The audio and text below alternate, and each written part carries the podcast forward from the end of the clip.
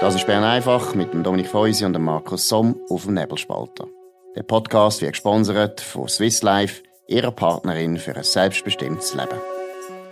Bern einfach am 17. August 2021, am Tag, wo alle Leute über Afghanistan reden. Wir reden auch über Afghanistan, vielleicht in zwei Teilen. Erstens äh, über Joe Biden und Afghanistan und das andere die Schweiz und Afghanistan.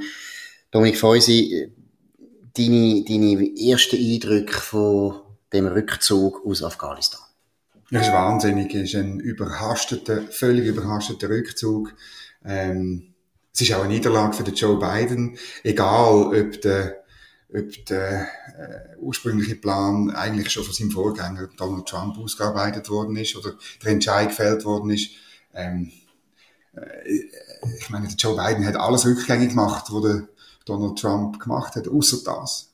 Genau, also ich glaube, da kann, kann er sich nicht ausreden. Genau. Und ich glaube, man merkt es auch bei den Medien, wo äh, der Joe Biden immer unterstützt haben, dass sie äh, das nicht können wegreden Auch die New York Times äh, kann das nicht wegreden. Also es ist offensichtlich. Aber was vielleicht schon ein Punkt ist, Joe Biden ist eigentlich schon wahnsinnig, oder? Er ist 51 Jahre, wenn es mir recht ist, in Washington.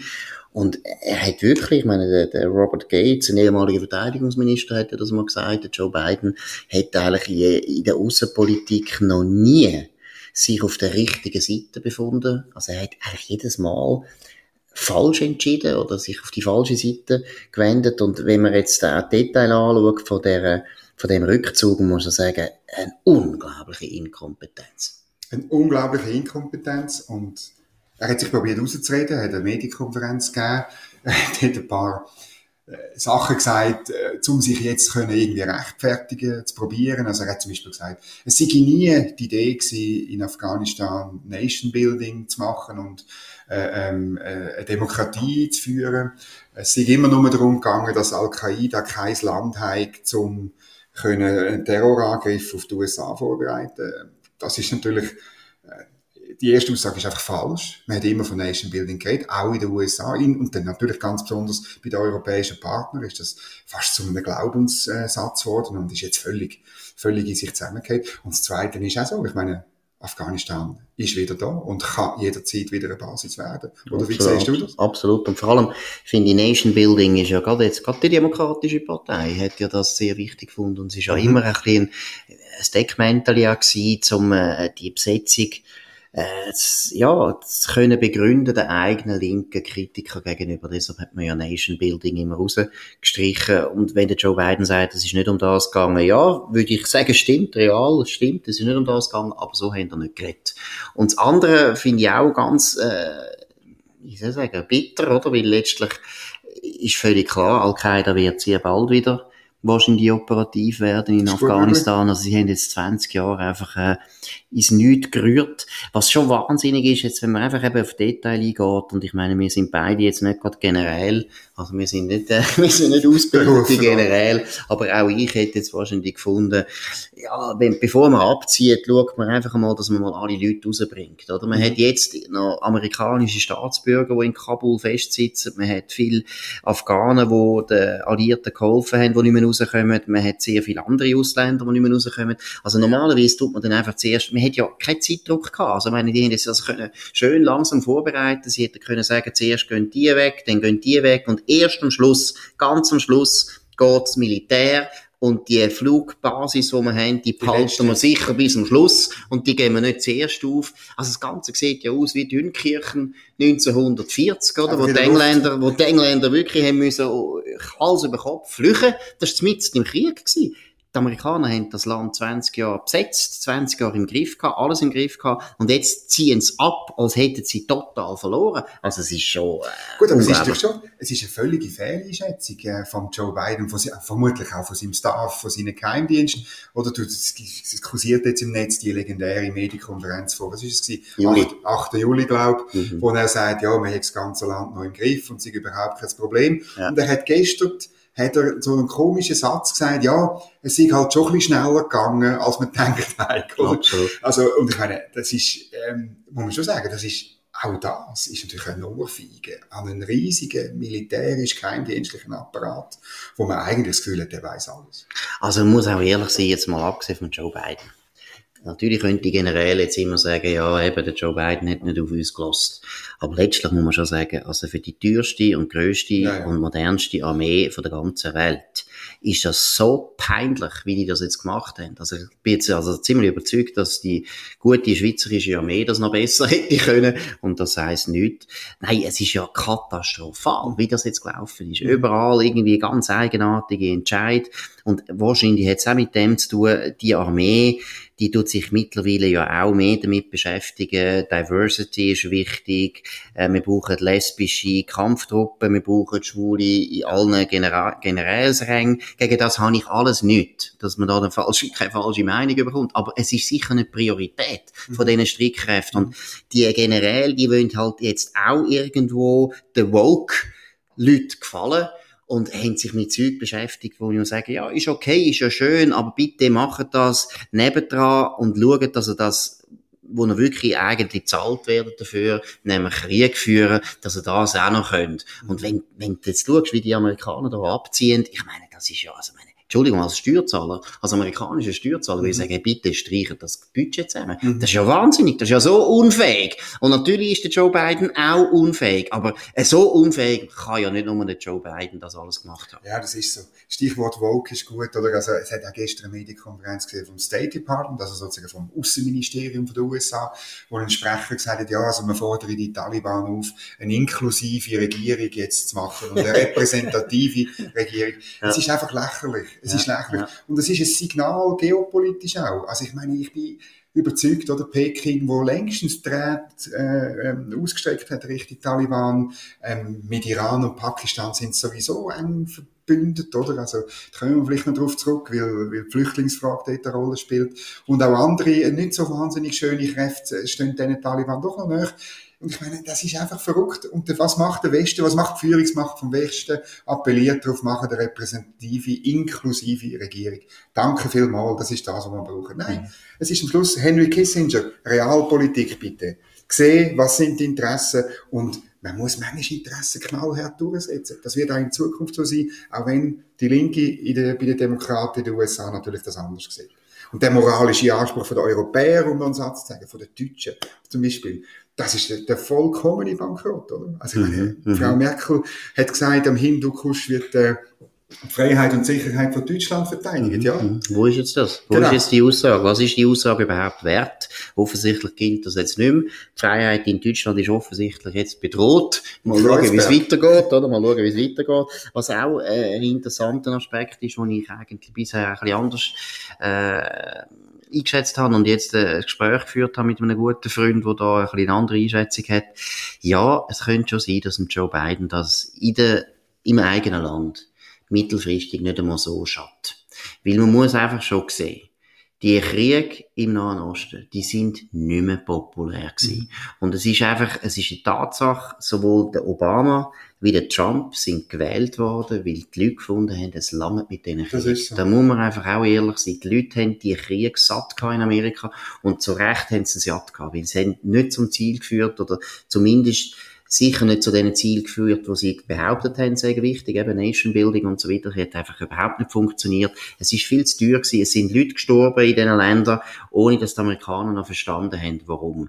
Und es könnte schon sein, dass der Joe Biden, auch wenn jetzt die Bilder alle katastrophal sind, gar nicht so wahnsinnig dran kommt, mhm. dass er nämlich viel mehr dran kommt, was auch überhaupt nicht funktioniert. Also man muss vielleicht auch mal sagen, es ist eine von der inkompetentesten Regierungen, die Amerika je gehabt hat. Das ist ja ironisch, weil die sind ja nur antreten mit dem Anspruch, wir machen es besser, als Donald Trump, der angeblich so inkompetent war größte Problem ist ja die Migration, wo innerhalb von kürzester Zeit die mhm. ganze Südgrenze wird überrennt von. Flüchtlingen mhm. oder für Immigranten. Und das werden die Leute in Amerika viel mehr gegen den Biden vorbringen, als was jetzt in Afghanistan passiert ist. Da bin ich auch überzeugt. Könnte sie, gell? Ja, ja. ja. Und dann, weißt, äh, amerikanische Außenpolitik ist ja immer ein bisschen isolationistisch. Der Zug, der gibt's durch die ganze bald 250 Jahre amerikanische Geschichte, dass, dass insbesondere die Bevölkerung sagt, hey, wir gehen nicht irgendwo Krieg führen und so. Und wenn Amerika das gemacht hat, hat es immer sehr viel gebraucht an Rechtfertigung, an politischen Prozess oder an direkten Angriff, Pearl Harbor oder so, wo, damit überhaupt so eine, so eine äh, expansionistische Außenpolitik möglich geworden ist. Und ähm, du hast es richtig gesagt, äh, der normale Amerikaner und Amerikanerin will das eigentlich nicht. Irgendwo Frieden, Freiheit und weiß nicht was bringen. Es ist meistens ein Washingtoner Elite gewesen. Genau. Was sicher alles würde ändern ist, wenn es ähm, Joe Biden jetzt nicht würde gelingen, die amerikanischen Staatsbürger, die jetzt noch festsitzen, in Afghanistan genau. rauszubringen, dann wird es eine, Geisselsituation, dann könnte Ende das politisch sehr viel kosten. Dann muss er wieder voll rein, dann muss er irgendwie Absolut. und so. Und, ja. Dann muss er etwas machen. Aber jetzt, was müssen wir machen? Es gibt Forderungen, unter anderem der Fabian Molina, der gefordert hat, dass die Schweiz jetzt sofort 10.000 afghanische Flüchtlinge aufnehmen wie soll man das einschätzen? Ja, Afghanistan hat eine Bevölkerung von, ich, ich habe gelesen, 38 Millionen, dunkelt mich wahnsinnig viel. Ähm, ich weiß gar nicht, wenn die, die letzte Volkszählung ist, wahrscheinlich äh, mehr als 30 Jahre her, aber item, also müssen wir uns einfach nicht vormachen. Wir lösen damit das Problem nicht, ähm, mit 10.000 Leuten und dann muss ich halt einfach sagen, ich finde, jetzt ist einmal Zeit zu unterscheiden zwischen Männern und Frauen. Ich bin jederzeit bereit, auch als humanitäre Geste, wirklich mehrere hundert, auch mehrere tausend, vier, fünftausend Frauen, Kinder, Mädchen vor allem, und von mir aus auch alte, gebrechliche Personen in die Schweiz zu holen, aber nicht die jungen Männer, die man jetzt sieht. Und das sind genau die, die es nämlich schaffen werden, oder? Die machen sich jetzt auf den Weg beim Iran. Der Iran wird sie vermutlich durchlotsen, vielleicht die Türkei auch noch, oder? Ähm, und und äh, dann kommen wir zu Europa. Das sind genau die, auch die schon da sind. Ich habe heute mit dem Regierungsrat geredet, der zuständig ist für äh, Flüchtlingsunterbringung. Der sagt, die Afghanen, die da sind, sind noch nicht so viel, sind sehr schwer zu integrieren und sind alles junge Männer zwischen 19 und 30. Oder? Mhm. Und er sagt auch, ähm, das ist für ihn hochproblematisch, jetzt noch mehr junge Männer einzufliegen, ganz direkt. Wenn schon, dann die geförderten Gruppen, und das sind eben Frauen, Kinder und alte Leute. Absolut. Also ich finde, ich würde wahrscheinlich ein bisschen weitergehen. Ich würde sagen, nein, das macht jetzt wirklich überhaupt keinen Sinn. Erstens einmal ist die Schweiz Du hast es richtig gesagt, da geht es um relativ hohe Flüchtlingszahlen. Und äh, das bringt gar nichts, ob wir jetzt jemanden aufnehmen oder nicht, spielt gar keine Rolle, ob da ein paar Politiker dürfen Gott spielen und können sagen, ja, ja, ja, genau. Genau, da, die, die Leute können wir jetzt retten und alle anderen nicht. Ist auch eine furchtbare Wahl, wo wir da ja. müssten treffen. Und es ist, es bringt dem Land gar nichts. Es bringt diesen Leuten auch nichts. Und wir müssen eher, finde ich jetzt, der Westen muss wahnsinnig darauf drücken, dass das Flüchtlingsproblem eigentlich in der Region gelöst wird, oder? Die, die, die, alle die vielen Nachbarländer, die dort sind, das wissen wir alle, dass Flucht ist immer viel, viel besser, wenn die Leute in die Nachbarländer gehen, weil sie dort auch wieder irgendwann zurückgehen können. Und was ich auch noch einen wichtigen Punkt finde, ich finde Signal, wo wir geben, wenn wir einfach allen Ländern, wo es irgendwie nicht funktioniert, dann können die irgendwie ihre ganzen Länder völlig kaputt machen und am Schluss sagt der Westen, okay, kommen einfach zu uns. Das macht die Länder alle kaputt, weil es führt dazu, dass eigentlich die viel fähige Leute auch sich nicht darum kümmern, dass das Land irgendwo auch sich normalisiert oder einfach mal mehr Erfolg hat. Ich meine, du hast es vorher gesagt, oder? Ganz viele Afghanen haben nicht gekämpft gegen die Taliban da muss ich auch sagen, habe ich, äh, ja, auch nicht alles Verständnis. Ich meine, die haben jetzt 20 Jahre lang die Unterstützung gehabt von der grössten Supermacht von der Welt.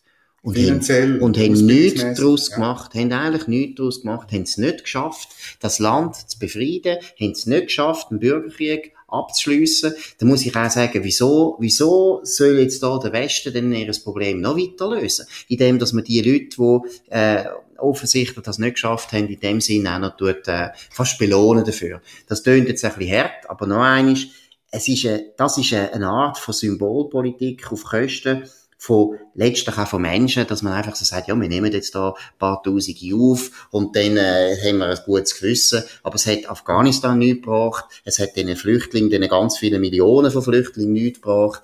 Das finde ich unglaublich populistisch, so eine Forderung. Und äh, was ich auch noch wichtig finde, oder?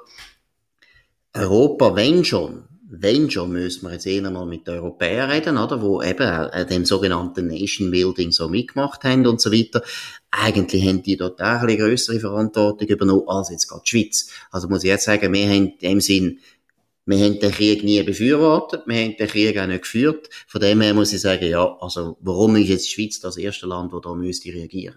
Ja, es ist halt, ich glaube, ein bisschen Reflex oder, von gewissen politischen Kreisen, ganz klar. Ähm, durch Fabian Molina, Zibel Arslan, Grüne, Basel-Stadt, wo, wo das auch sofort gesagt hat, das sind auch die Außenpolitiker, weißt du, die bei jeder Debatte über die Flüchtlingsfrage dann eigentlich nur eine Lösung kennen, nämlich kommen zu uns. Mhm, mhm. Und wir wissen ganz genau, dass das nicht geht. Also, dass es mhm. Milliarden von Leuten würden kommen, wenn sie könnten kommen, mhm. und das nicht würde funktionieren. Es führt gar keinen anderen Weg daran vorbei, dass wir unsere unsere erfolgreichen Rezepte zur Verfügung stellen. Mhm. Und wenn jemand die nicht will, wenn jemand mhm. keine offene, freie Gesellschaft will, äh, eine Marktwirtschaft mit Grundrecht für Frauen und Männer und Kind und mit Bildung und so weiter. Wenn jemand das Rezept nicht will, also es gibt auch irgendwo den Punkt, wo man sagen, c'est apprendre à laisser. Ja, ja, und das ist, also da muss ich sogar dem Joe Biden recht geben, oder? Wenn, wenn er sagt, wenn die Afghanen selber, und da geht es jetzt um die jungen Männer, ja. wo nachher am Schluss nämlich die sind, die am meisten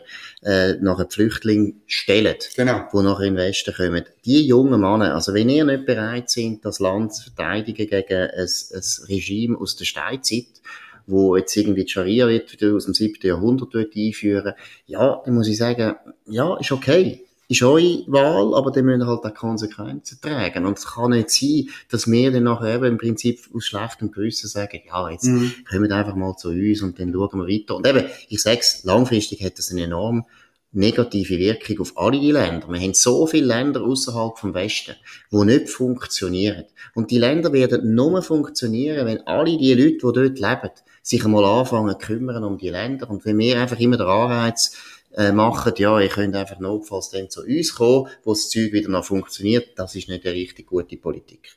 Gut, das ist an dem Tag gewesen zu Afghanistan. Mit Bern hat es nicht so viel zu tun gehabt, oder ein bisschen schon. Aber äh, es ist das Thema, das alle beschäftigt. Vielleicht äh, auch noch sagen, ich meine, ich finde es erschütternd, was man dort sieht. Mhm. Wird da nicht falsch verstanden mhm. werden. Ich finde es grauenhaft, was man sieht. Ich finde das Regime grauenhaft. Ich finde auch wirklich eine Katastrophe, wie die Amerikaner das jetzt gemacht haben.